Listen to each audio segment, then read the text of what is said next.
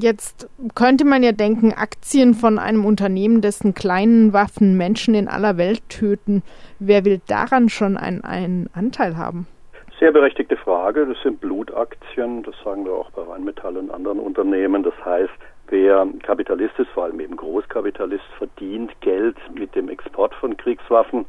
Bei Heckler Koch ist es beispielsweise in Länder wie Indonesien oder Malaysia oder Südkorea, äh, sprich Länder, die das Unternehmen selbst als rot bezeichnen, man müsste dunkelrot oder blutrot sagen, und äh, weiterhin an Staaten, die der NATO angehören, dazu die USA. Und wir wissen, dass am Tag durchschnittlich 90 Menschen sterben in den USA durch den Einsatz von Kleinwaffen, viele durch Selbstmorde, aber auch durch Attentate, Amokläufe, Schulmassaker. Also wer solche Waffen exportiert, wer über die Aktien Geld verdient und profitiert, der macht sich seine Hände schmutzig, keine Frage. Deswegen empfehlen wir ja nur eine oder zwei Aktien zu kaufen. Zwei deshalb, weil man kann maximal zwei Personen mitnehmen zur Hauptversammlung. Wir sind Großkapitalisten. Ich habe zwei Aktien gekauft, meine Frau hat zwei Aktien gekauft. Das heißt, wir haben vier Aktien. Insgesamt liegen wir mal so geschätzt bei 16 Aktien inzwischen. Das ist deshalb klasse und spannend und richtig und wichtig, weil wir damit natürlich lebenslang Zugangsrecht zu allen Heckler Koch Hauptversammlungen haben, weil wir Mitbesitzerinnen sind, weil wir Mitspracherecht haben, weil wir bei der Hauptversammlung von Heckler Koch im Sommer 2018 dann Fragen stellen dürfen. Das ist das Aktienrecht. Und jetzt kommt das Tolle daran. Laut Aktienrecht muss der Aufsichtsrat oder Vorstand diese Fragen beantworten. Und es, da wird spannend. Es geht also nicht so sehr darum, hier einen Waffenhersteller ein klein bisschen besser zu machen, sondern eher darum, auch Informationen zu gewinnen. Es geht darum, Informationen zu gewinnen, weil es die Auskunftspflicht der Geschäftsführung gibt. Bei jeder Hauptversammlung muss der Versammlungsleiter am Schluss fragen, sind Fragen offen geblieben. Wir hatten diese Situation, als wir zum ersten Mal im Sommer 2017 mit sieben Personen und äh, jeweils einer Aktie reingegangen sind zur Hauptversammlung und äh, ganz am Schluss der Versammlungsleiter nochmal fragt. Und wenn wir dann sagen, ich hatte allein persönlich über 40 Fragen, wenn ich jetzt nochmal sage, Frage 3, 5, 7, 9, 13, 26 sind nicht beantwortet, Sie müssen sie beantworten, dann ist das so und dann wird beantwortet. Und wenn nicht beantwortet werden würde, könnten wir die Hauptversammlung rechtlich anfechten, dann wird es für Heckler und Koch auch richtig ernst. Gibt es da bestimmte Bereiche, bestimmte Fragen, die für Heckler und Koch da besonders unangenehm sein könnten, die kritische Aktionärinnen und Aktionäre jetzt dann stellen könnten? Ganz klar, wobei ich jetzt erstmal was Lobendes sagen will, was viele überraschen wird. Heckler und Koch hat sich an die Spitze der Unternehmen gestellt in Deutschland, die Selbstkontrolle ernster nehmen als andere Unternehmen. Das bei, bei der letzten Abversammlung war es schon ausgesprochen spannend, dass wir frugen, wann wird diese grüne Länderstrategie wo man in Anführungszeichen nur noch an die NATO und die EU-Staaten liefert, in Anführungszeichen, weil das doch schlimm genug ist.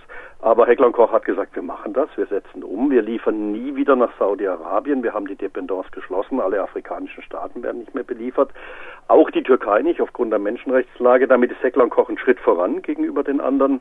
Aber dann zu sagen, die grüne Länderstrategie, also wir liefern an die USA und Frankreich, weil die sind ja der NATO und das sei okay, ist natürlich nicht okay. Denn diese Länder sind in unterschiedlichster Weise in Kriege involviert. Sie haben ihre eigenen Probleme im eigenen Land, wo der Kleinwaffenexport folgenschwer ist und Einsatz folgenschwer ist. Und dann sehen wir mal den Mali-Einsatz äh, von Frankreich. Wir sehen den Afghanistan, Irak, Syrien-Einsatz der USA. Dann wissen wir, dass das keine grünen Länder sind. Ganz im Gegenteil.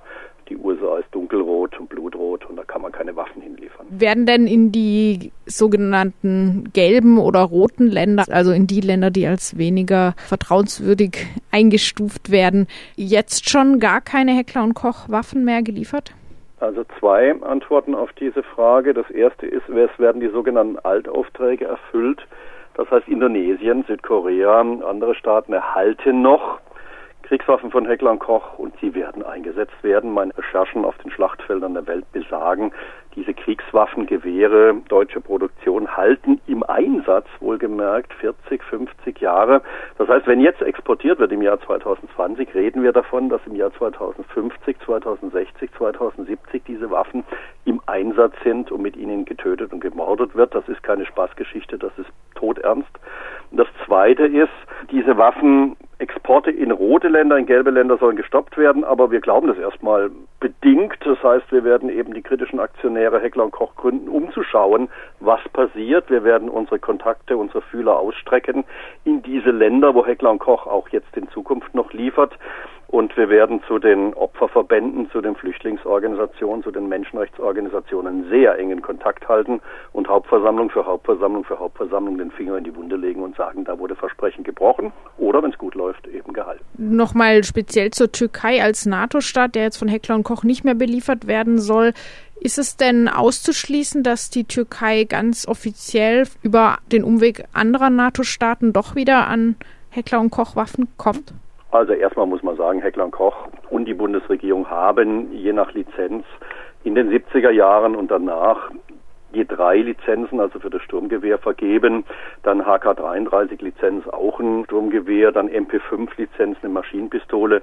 Das heißt, die Firma MKEK e in Ankara produziert die Waffen erstmal selbst kann sie produzieren ohne Zulieferung von Heckler und Koch. Und das heißt, die türkische Armee, und ich war ja fünfmal bei Reisen im Südosten der Türkei, in Türkisch-Kurdistan vor Ort, habe mit Kurdinnen gesprochen, mit Flüchtlingsverbänden gesprochen, mit Opferorganisationen gesprochen. Die türkische Armee setzt maßgeblich und wirklich maßgeblich Heckler und Koch Waffen bis heute ein zur Repression der kurdischen Bewegung.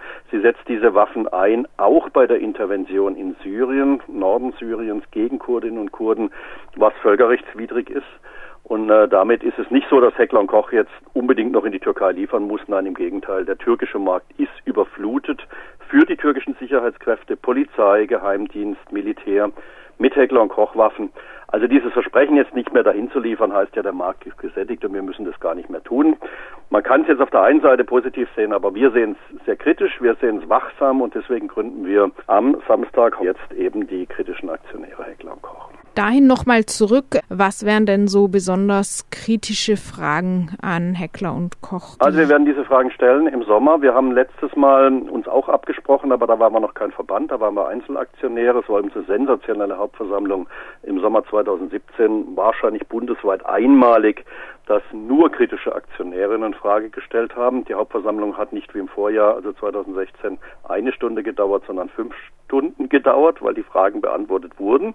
Da kann man Ihnen auch äh, durchaus Zuspruch geben, denn Sie haben sich Mühe gegeben bei der Beantwortung der Fragen.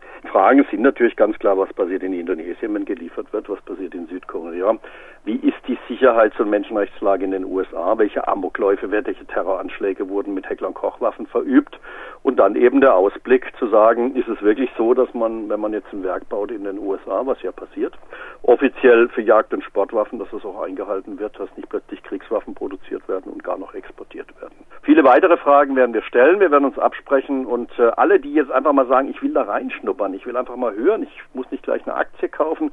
Wir haben ganz ehrlich richtig viele Leute, die Aktien kaufen werden, die teilweise schon gekauft haben.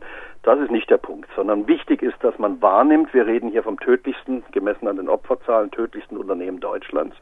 Wir reden davon, dass man als Aktionärin und Aktionär da rein kann in die Hauptversammlung und zwar zeitlebens, wenn man eine Aktie hat. Und wir sprechen davon, dass wir, egal ob wir Aktionäre sind oder nicht, dass wir aufklären, recherchieren und aufklären und publizieren über das, was Heckler Koch macht. Und sicherlich auch im Jahr 2018, beginnend unter anderem mit dem Staffellauf, der von Oberndorf über Freiburg und äh, Kassel nach Berlin geht, vom 21. Mai bis zum 2. Juni, also über 800 Kilometer Staffellauf gegen Rüstungsexporte, beginnen in Oberndorf bei der Firma Heckler Koch starten und den Widerstand organisieren werden.